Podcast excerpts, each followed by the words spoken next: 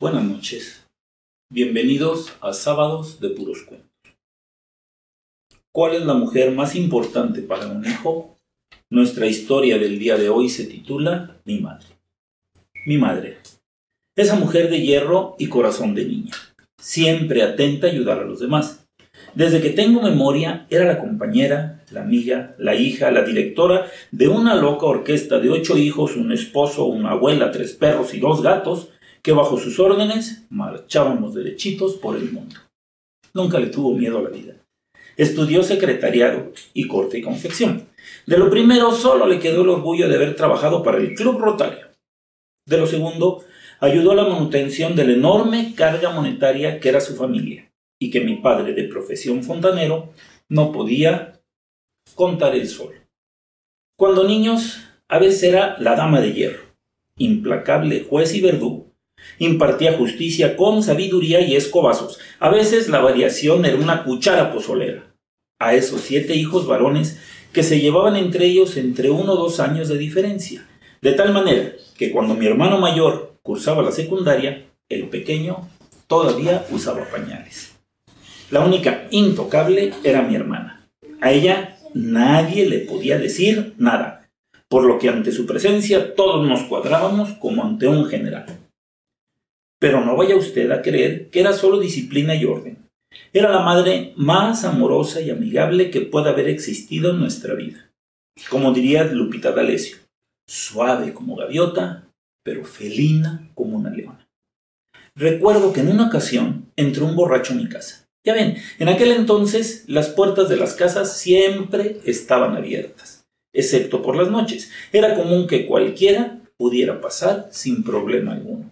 Pues bien, una tarde entró un tipo. Cuando me lo encontré en medio del patio, le miré con asombro sin poder saber qué hacer en esas circunstancias. Él me dijo, Oye, ¿dónde está el baño? Le indiqué en dónde se encontraba. Cuando entró le pegué un grito a mi madre, la cual al saber la situación se armó de un tubo que nunca supe de dónde sacó, y enfrentándose al fulano le dijo con gélida voz, largo de mi casa. Era un tipo grande, gordo, borracho como una cuba, pero al ver a la chaparrita con mirada de fiera le dijo, perdón señora, ahorita me voy. A pesar de todo, el niño Dios nunca nos faltó. A ninguno de nosotros y en nuestros cumpleaños siempre nos preguntaba qué queríamos comer. Era mi mejor regalo. Cuando tendría unos seis años, un día quise descongelar el refrigerador. Ya ven, antes no existían esos congeladores sin escarcha. Al contrario, se les hacía una capa enorme de hielo que no dejaba meter los alimentos en ellos. Por lo cual, se desconectaban y se esperaba unas horas a que pudiera retirarse la enorme capa blanca que los cubría. Bueno, como les decía, una vez se me ocurrió que podía ayudar a la limpieza si le picaba con un picayelos para desbaratar la fría capa. Al fin de cuentas, un picayelos es para quitar el hielo, ¿no? Pensé. Y queriendo darle una sorpresa, me puse manos a la obra. Al primer pinchazo se escuchó un ruidito gracioso. En ese momento no sabía que era el helio que se escapaba por el agujero que había hecho, así que le piqué más a ver qué pasaba. Conclusión, el refrigerador se echó a perder. Nunca se volvió a tener refrigerador en mi casa. Así que la comida de la tropa se hacía y se consumía al día. Una gran proeza de la cocinera que hasta la fecha yo nunca he podido igualar. Cuando tenía unos 22 años, entre mi novia y yo le regalamos su segundo refrigerador que tuvo en su vida. Digo, tarde pero sin sueño, dice el dicho, ¿no? Tenía un taller de costura en el segundo piso de la casa. Ahí subían tres o cuatro mujeres que le ayudaban. Había algunas bonitas, en especial una llamada María, de quien todos estábamos enamorados y por quien suspirábamos. En nuestra loca imaginación nos la peleábamos para ver quién la conseguía como novia. Claro, nunca nadie lo logró. En una ocasión, la televisión se descompuso. Era un viejo armatroste de caja de madera y en blanco y negro. El técnico se llevó el llamado cinescopio, que era prácticamente toda la televisión, dejando solo la caja con su doble vidrio frontal. Uno era transparente y el otro de un color azul, muy clarito. En ese entonces tenía un arco que me había fabricado de una rama que encontré y le había hecho flechas. Me encontraba divirtiendo a mis hermanos contándoles una historia de indios y vaqueros desde dentro de la vacía caja del televisor. Mm, qué curioso, desde entonces Me gustaba contar historias. Y me dejé llevar por la emoción, a tal grado que disparé una flecha que quebró uno de los cristales. Como sucede en esos casos y en otros similares, todos corrieron y me dejaron solo ante la justicia implacable. Al escuchar el ruido, mi madre se asomó para ver qué pasaba. La verdad es que no teníamos para comprar otra televisión, por lo que montando en Santa Cólera tomó la escoba más cercana y como si fuera una rata intrusa en su hogar, la tomó contra mí a escobazos y regaños me hizo huir hasta la azotea. Lo peor de todo es que los malditos de mis hermanos miraron el espectáculo desde las alturas y con silbidos y gritos a mi madre la apoyaban cada que me atinaba un escobazo. Resultado, a partir de ese momento vimos la televisión en dos colores, la mitad gris y la mitad azul. La verdad es que también le saqué algunos sustos. Tenía en su cocina un enorme cristalero de madera y puertas de vidrio en donde guardaba toda su vajilla de fiesta. Cierta vez se infectó de cucarachas. Para terminar con el problema, compró insecticida y le roció por todos lados. Una de las chicas del taller le sugirió que lo sacara al sol, para mayor efecto, por lo que el cristalero terminó en medio del patio de la casa. Perdidos en el espacio, esa vieja serie de televisión de los años 60 estaba en su apogeo. En ella, los tripulantes del Júpiter 2 utilizaban como medio de transporte un vehículo que en mi imaginación era exactamente como el cristalero de mi madre, por lo que sin pensarlo dos veces me metí en él y de pronto me encontré siendo perseguido por un cíclope gigante que me arrojaba piedras grandes como una casa. Peligro, peligro. Will Robinson repetía el robot desde el asiento trasero de mi nave, por lo que le da orden al mayor West de que disparara los láser traseros. En ese momento, una enorme piedra hizo contacto con el pequeño vehículo. La explosión fue tremenda y este cayó de costado conmigo dentro.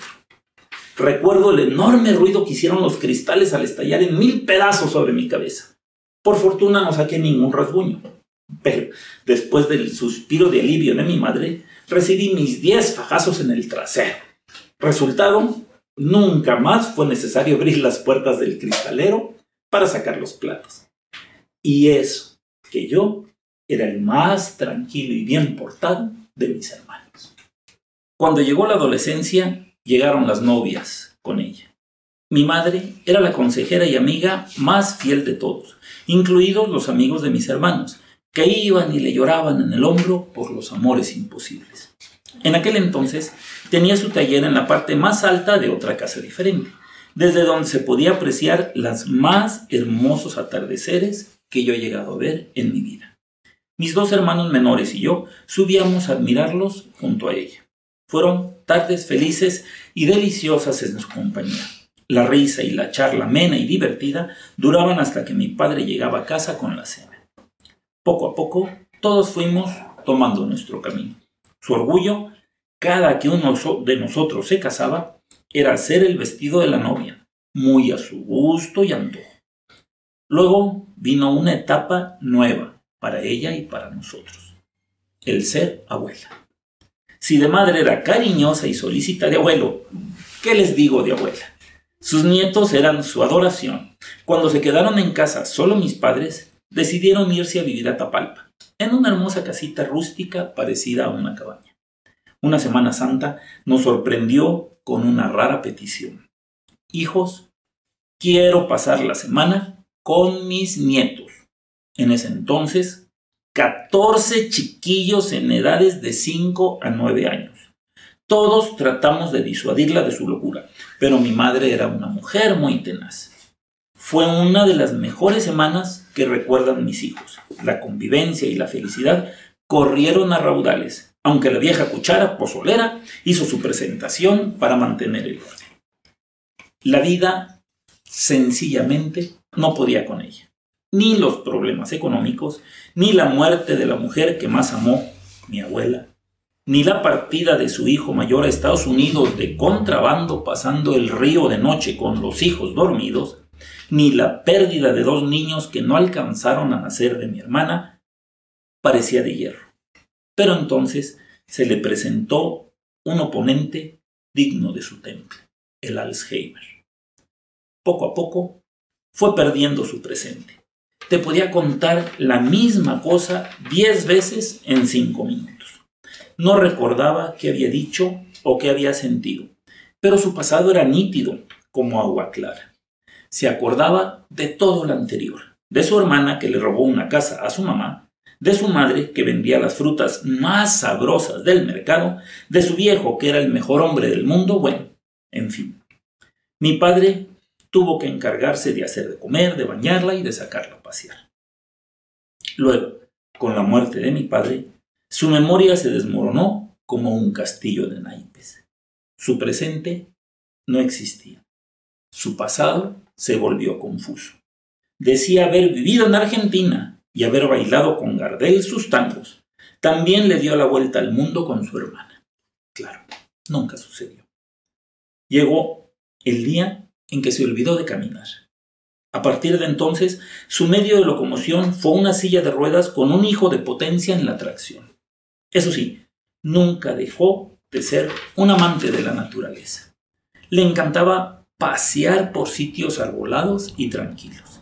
Para ella, cada árbol que veía era el más grande que hubiera visto en su vida, y cada cielo azul era el más hermoso que había existido en la historia.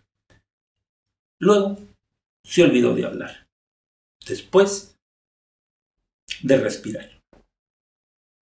Lo que nunca olvidó fue la música. Le encantaba cantar y oír cantar a alguno de sus hijos.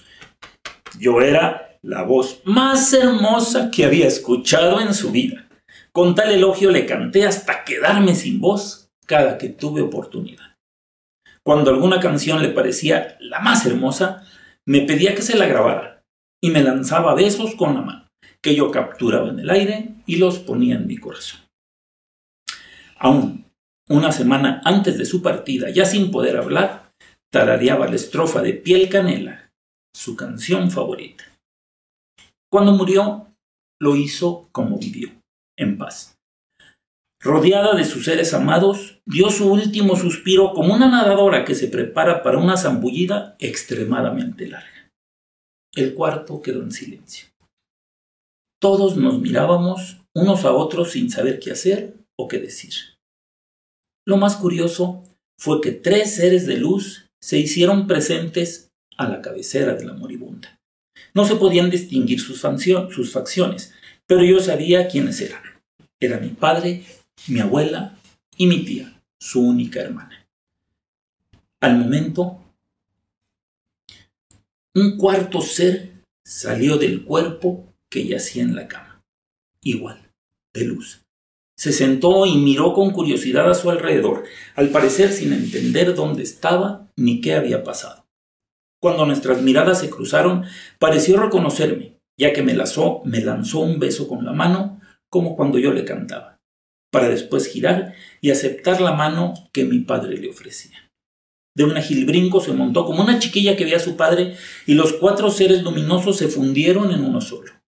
La luz que despidieron fue intensa y me obligó a cerrar los ojos por un segundo. Cuando volví a ver, todo había acabado. Lo único que pude pensar fue, viviste en paz, moriste en paz, madre, vete en paz. Mi madre murió el miércoles 9 de febrero a las 5 de la tarde. Deja un legado de amor y paz aquí en toda su familia he querido compartir con ustedes este pedacito de su vida. Espero les haya gustado. Los espero el próximo sábado. Y ya saben, mientras tanto nos vemos en su sueño.